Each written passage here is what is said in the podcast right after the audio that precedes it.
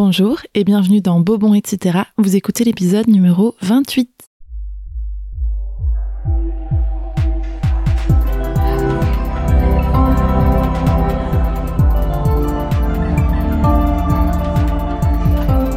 Beau, bon, etc.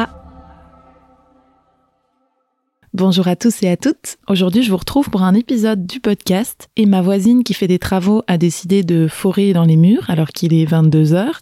Mais c'est évidemment à ce moment précis que ça m'a donné envie d'enregistrer un épisode. Donc on va essayer d'enregistrer euh, malgré les conditions extérieures un peu compliquées. Mais c'est pas grave, on est là, on est ensemble et je ferai tout ce que je peux au montage pour que ce soit le plus agréable à écouter possible pour vous. Voilà, j'ai écrit un petit conducteur, je l'ai à côté de moi, mais j'ai envie d'y aller au feeling. Parce qu'en fait, demain, j'ai rendez-vous chez ma psy et c'est mon dernier rendez-vous avant mon départ, parce que je vous l'expliquerai dans un autre épisode un peu plus en détail, mais j'ai décidé de partir vivre à l'étranger avec mon amoureux et nos deux chats. Et du coup, euh, demain, c'est un peu le bilan avec ma psy. Comme c'est un rendez-vous un peu symbolique, assez important, et qui boucle un peu la boucle en quelque sorte, j'avais envie de préparer ce rendez-vous. Je m'explique. J'avais envie d'apporter un sujet qui allait être intéressant pour moi à débunker avec elle, à travailler avec elle pour ce dernier rendez-vous, et pas simplement euh, reparler des choses dont j'ai déjà parlé mille fois. Et du coup, j'avais envie d'aborder le sujet de la girl boss. J'ai envie de dire à ma psy demain que je souffre parfois de ne pas être une girl boss. Alors qu'est-ce qu'une girl boss? C'est euh, la fille génialissime, belle, fraîche, en toutes circonstances, marrante, mais qui ne se laisse pas marcher sur les pieds, qui gère tout de front, qui a famille, business, amis, qui a tout ce qu'il faut, comme il faut, où il faut. Et en fait, elle n'existe pas. Spoiler Elle n'existe pas. Mais j'avoue que parfois j'aimerais quand même m'en rapprocher, ou me rapprocher de cet idéal, à la fois esthétiquement à la fois dans le travail, dans la gestion du travail, dans l'image que je représente. Et en fait, je ne sais pas si c'est une bonne dynamique ou pas. Parce qu'il y a des jours où ça me booste, où ça m'aide à aller de l'avant, où c'est un peu ma carotte. Vous savez, vous connaissez ma, ma théorie de la carotte qui fait avancer l'âne. Et en même temps, je me dis que je ne sais pas si j'ai vraiment envie de participer à cette idéologie un peu parfaite qui n'aide pas forcément les autres à se sentir représentés. Voilà. Donc aujourd'hui, j'ai envie de vous vendre de la vraie vie. Et j'ai envie de me préparer à ce fameux rendez-vous que je vais avoir avec ma psy demain. Et du coup, vous faire un petit, euh, une petite séance psy finalement. En fait, ça va être moi, votre psy aujourd'hui. Et je vais vous donner des conseils que je me donnerai à moi-même ou que j'aimerais que ma psy me donne.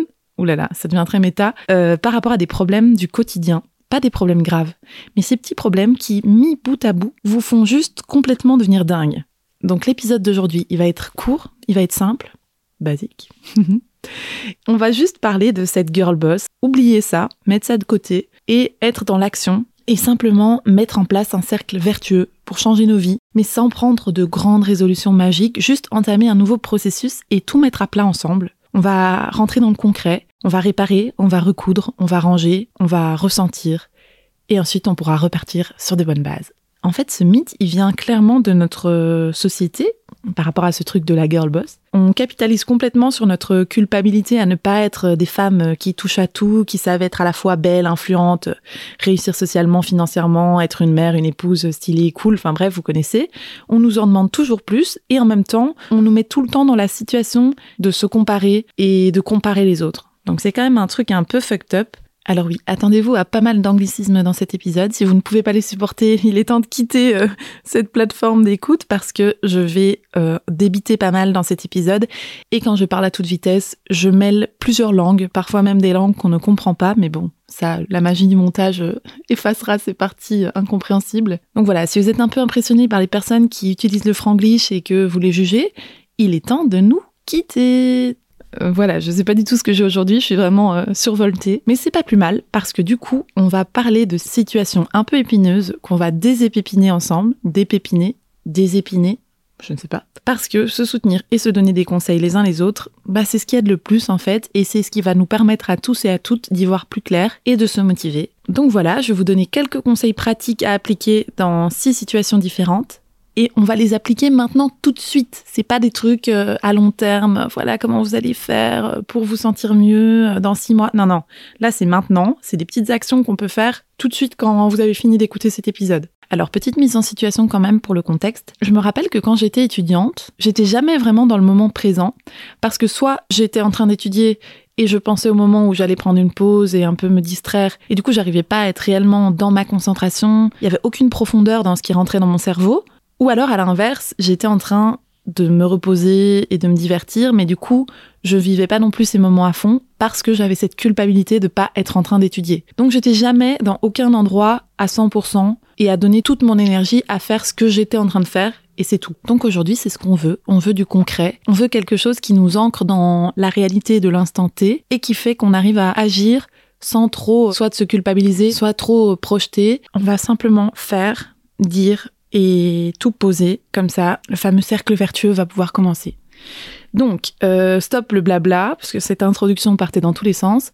On commence avec la phobie administrative. Il y a moins de 24 heures, j'ai fait une, espèce de crise de panique euh, devant ma farde d'administratif, puisque comme je prépare un départ, je dois régler tous les petits trucs que j'ai procrastinés pendant des mois et euh, tout mettre en ordre. Et je suis quand même organisée. Donc ma farde se compose de plusieurs catégories. J'ai fait une, catégorie pour la voiture, une catégorie pour les assurances, une catégorie emploi, maison, identité, impôts, enfin bref, tout ce que vous voulez. J'avais vraiment mes petites étiquettes, tout est bien rangé normalement dans des petites fardes plastiques, sauf que dès que ça déborde un peu, dès que je sais pas trop comment trier, dès qu'il y a des recommandés qui arrivent un peu trop souvent sur des sujets un petit peu trop compliqués à comprendre, alors là, c'est fini pour moi et ma phobie administrative fait que je ne peux même plus regarder les formulaires en face et les remplir euh, pratiquement, enfin dans le sens prendre un stylo, les remplir. Non, j'arrive plus, mon cerveau fait un espèce d'énorme blocage et je sais que je ne suis pas la seule à vivre ça. Donc aujourd'hui, j'ai envie de vous donner le conseil que je me suis donné à moi-même il y a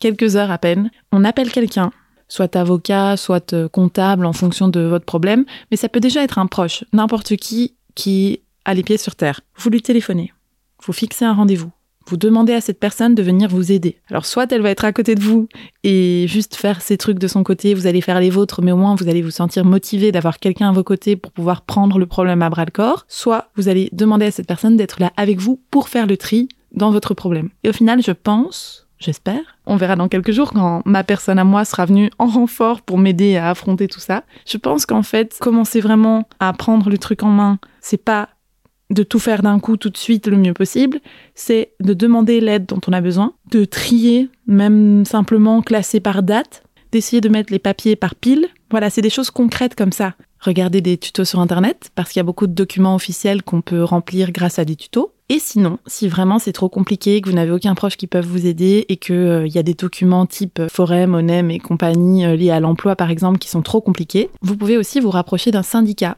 Personnellement, je suis syndiquée. Et dès que j'ai le moindre petit souci, le moindre petit problème avec un document ou quelque chose que je ne comprends pas, j'envoie un maximum de mails.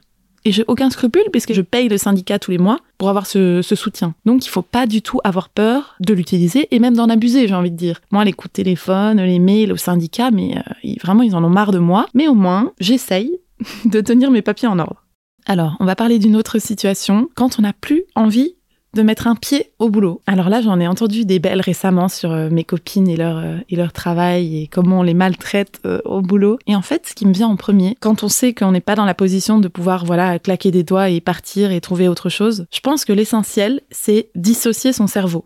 Parce qu'on est tellement dedans quand on n'a plus envie d'aller au boulot, quand on en a marre de ses collègues, quand on se sent vraiment mal tous les jours d'aller travailler. En fait, ce qui nous manque, c'est vraiment de pouvoir séparer les choses et ne pas être tout le temps concentré sur le problème. Donc ce que je peux vous et me conseiller en même temps, hein, on est tous et tout ensemble dans ce bateau, c'est de commencer un projet créatif ou un projet simplement qui vous stimule plus et l'intégrer à votre routine quotidienne. Laissez une vraie place à cette chose qui vous passionne et vous intéresse. Et pas vous dire que ce sera seulement pour les week-ends quand vous avez le temps et qu'il vous reste un peu d'énergie.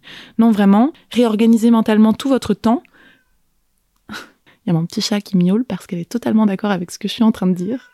Tu valides, Tabata?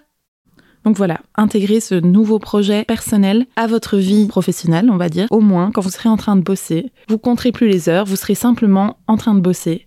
Et quand vous rentrerez, vous aurez ce projet et vous pourrez vous concentrer dessus. Et votre cerveau émotionnel, votre part créative, va pouvoir trouver du plaisir là-dedans et épuiser l'énergie pour tenir le coup. Et si vraiment ça devient invivable. Essayez de continuer à tenir le coup, mais en même temps à côté, cherchez activement et le mieux que vous pouvez, sans vous foutre une pression pas possible, chercher un truc qui vous convient mieux. Tout est possible. Il faut pas non plus trop se mettre de barrières. Et quand vraiment vous êtes dans une position où vous ne pouvez pas quitter votre boulot, mais que vous voyez qu'il y a un truc qui ne va pas, quelque chose qui peut être intéressant, c'est d'essayer d'intégrer des nouveaux éléments à votre routine de travail avec vos collègues pour voir comment ils réagissent et pour voir si ça peut changer la dynamique. Par exemple, au lieu de vous dire c'est foutu, euh, on ne s'entendra jamais, je ne peux plus me les voir, essayez de une fois au moins amener le petit déj par exemple ou même faire un truc qui vous coûte rien mais essayez de vous intéresser à un sujet dont un collègue vous a parlé une fois et de lui proposer euh, je sais pas moi, de venir euh, le voir à son stage d'équitation un week-end.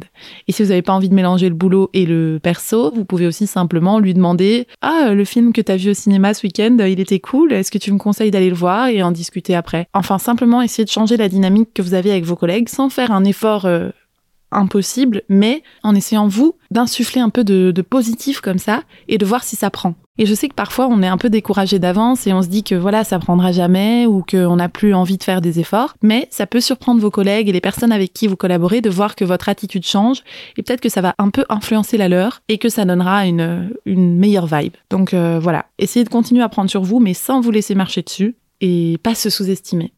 Alors, pour les projets personnels cette fois-ci, quand un projet personnel n'aboutit pas, euh, je vis ça un peu en ce moment euh, à plusieurs niveaux, et je trouve que l'échec, c'est quelque chose qui est particulièrement difficile à gérer, mais ça arrive toujours pour une raison. Je m'explique. Quand vous avez donné énormément d'énergie dans un projet et que ça ne donne rien, vous avez donné beaucoup d'énergie, mais il y a un truc qui fait que ça ne marche pas.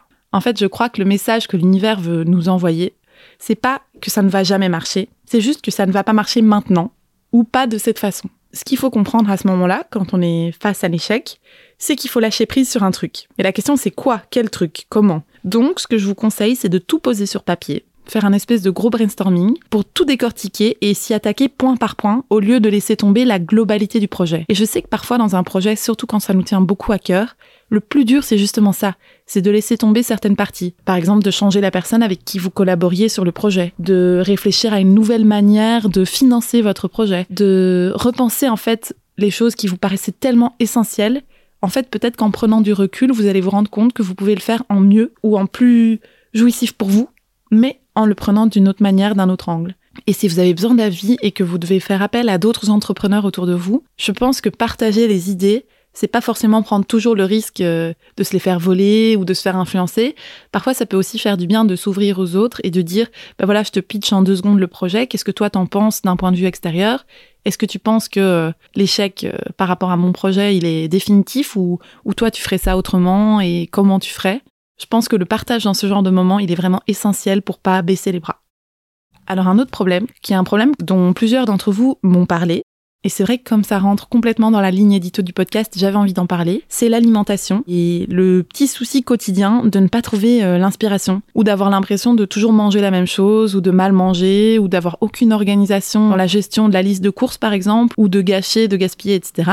En fait, je pense que la solution par rapport à ce problème, c'est pas de commencer à sortir un planning des repas euh, un mois à l'avance et tout ça, et d'être euh, tellement organisé qu'on va jamais réussir à s'y tenir et ça va nous décourager mais c'est plutôt de prendre de l'inspiration. Parfois, quand on ne sait pas comment faire, qu'on n'a pas les bons réflexes forcément et qu'on n'est pas habitué à créer des recettes, on a un peu peur de simplement voir des inspirations et essayer de les reproduire. On a plutôt tendance à vouloir avoir des recettes bien écrites, mais en fait, c'est ça qui est décourageant, c'est qu'il y a des jours où on n'a pas envie de suivre une recette qui dure une heure et on a simplement envie de manger un bon petit truc. Et du coup, ce que je vous conseille vraiment, c'est de commencer à vous entourer d'images liées à l'alimentation qui vous ressemblent donc essayez d'écouter les besoins naturels euh, de votre corps, quoi. Après, vous pouvez orienter évidemment. Hein. Si vous tapez sur Pinterest, par exemple, pour avoir des inspirations nourriture healthy, évidemment, vous allez voir des choses qui sont magnifiques, qui donnent très envie, et ça va vous donner un peu moins envie de manger des gros burgers.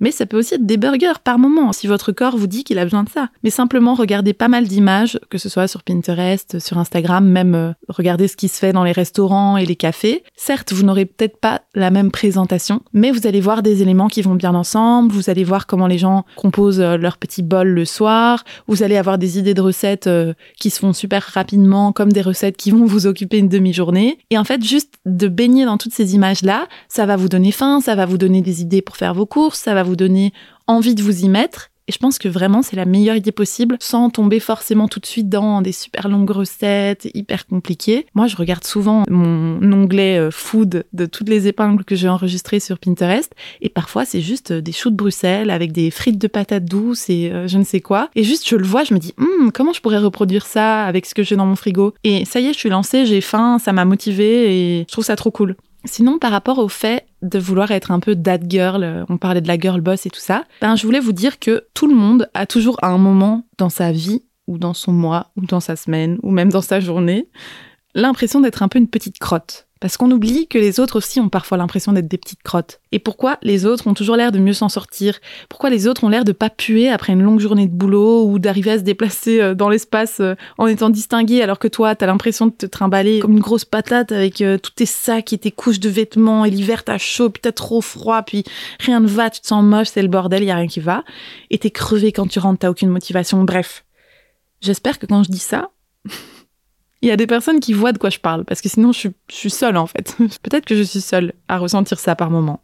Mais si vous aussi parfois vous avez l'impression d'être cette petite crotte, sachez que la meilleure chose à faire, c'est de faire une chose à la fois. Parce que l'effet yo-yo de quand tu te dis, euh, je vais vraiment être cette fille ou ce mec d'une seconde à l'autre, en changeant ma vie, en faisant du yoga tous les jours. Non, tu vas pas le tenir. On revient à ce truc de résolution, ça ne sert à rien. Faut choisir deux ou trois choses, pas plus, que tu vas essayer d'intégrer à ton quotidien, petit à petit. Euh, non, pas petit à petit en fait. Tu vas essayer de l'intégrer à ton quotidien pendant les c'est 21, les 21 prochains jours. Je crois qu'il faut 21 jours pour prendre une habitude et que tu aies le temps de l'intégrer et que ça devienne vraiment un réflexe. Donc on va dire que pendant les 21 prochains jours, tu vas choisir deux ou trois choses qui, pour toi, pourraient changer ta vie, mais sans trop de pression. Par exemple, boire beaucoup plus d'eau, faire ta skincare euh, tous les soirs, écrire quelques lignes tous les jours euh, ou tous les matins euh, quand tu peux dans ton carnet, éteindre tes écrans une heure avant d'aller te coucher, mais sans te mettre une pression de malade parce que less is more, et oui, encore un anglicisme, il faut mettre les choses en place petit à petit. Et en fait, c'est ce bien-être personnel et cette satisfaction d'avoir réussi à aller, par exemple, au bout de ta to-do list de la journée, sans avoir trop chargé cette liste, cette satisfaction-là, elle va te permettre de te sentir beaucoup mieux au long terme. Et je crois que c'est ça qu'on veut en fait. C'est ça finalement d'être that girl. Et on va finir cet épisode parce qu'à la base, je voulais faire un petit one-shot, un épisode super court, euh, efficace. Et puis en fait, euh, ça fait plus de 20 minutes que j'enregistre. On va parler d'éco-anxiété et de cette impression que parfois euh, le monde s'écroule avec toutes les injustices sociales et ce climat de peur qui peut y avoir autour de nous. Je pense qu'il y a plusieurs choses pour gérer ce problème et pour essayer de gérer l'anxiété qui va avec. D'abord, il faut se recentrer sur soi. Et je crois, peut-être que ça va en déplaire à certains, mais que parfois, il faut s'autoriser à se couper de l'information négative quand on sent qu'on va déborder. Donc dans un premier temps, il y a ce moment où on peut s'autoriser à être égoïste entre guillemets et juste à prendre le temps de digérer les choses ou de recevoir les choses à un moment où on est capable de les recevoir. Et dans un deuxième temps, on va pouvoir passer à l'action. Chercher ce qu'on peut faire pour être euh, acteur ou actrice euh, des mouvements qui nous tiennent à cœur, chacun à son échelle bien sûr, et se poser la question qu'est-ce que je sais faire qui peut aider les autres dans telle ou telle situation? Donc ça peut être de l'aide humanitaire, ça peut être de participer à des manifestations, ça peut être euh, d'écrire ou de faire des prises de parole, des actions concrètes sur le terrain si vous voulez vous rapprocher d'associations, apporter une aide financière si vous le pouvez, et au moment où vous allez vous mettre en mouvement pour faire cette action, vous allez sortir de votre mutisme et de cette impression de frustration. Évidemment, vous n'allez pas changer le monde euh, seul et en une fois, mais vous allez vous tenir au courant de l'actualité d'une manière beaucoup plus positive. Vous allez pouvoir soutenir euh, en première ligne ceux qui la diffusent. Vous allez pouvoir euh, signer des pétitions, par exemple, rédiger des pétitions et lutter à votre échelle dans votre propre rapport aux autres et dans la manière dont vous allez échanger avec les autres et ça va être beaucoup plus positif que de se sentir juste oppressé par toutes ces informations négatives. Donc voilà, j'espère que ce sera bien pris ce que je viens de dire. J'ai essayé de peser mes mots et je sais qu'il n'y a pas de solution magique, mais je pense que d'être dans l'action à sa façon et à son échelle, c'est déjà pas mal. Et voilà, je voulais aussi faire un petit aparté sur le fait que l'éducation, ça fait tout, c'est la clé de tout. Et que si vous êtes parent, l'éducation que vous allez transmettre à vos enfants, les discussions que vous allez tenir avec eux et que vous allez entretenir au quotidien pendant leur enfance, ça va faire toute la différence du monde de demain. Donc euh, voilà, vous avez cette richesse entre vos mains, prenez-en soin. Donc voilà, On arrive à la fin de cet épisode et de toute façon, on se retrouve dans deux semaines. N'hésitez pas à venir sur les réseaux sociaux du podcast, Bobon, etc. sur Instagram pour me dire ce que vous avez pensé de cet épisode et quelles sont les choses que vous vous faites pour éviter euh, l'autosabotage euh, et la procrastination. Mettons tous ensemble fin au mythe de la girl boss ou du boy boss, si seulement ça existe, ça existe peut-être. Dites-nous, les hommes qui nous écoutent. Et voilà, je retourne manger mes frites parce qu'aujourd'hui j'avais envie de manger des frites avec de la mayonnaise et parce que ça me fait du bien. Je vous laisse. Gros bisous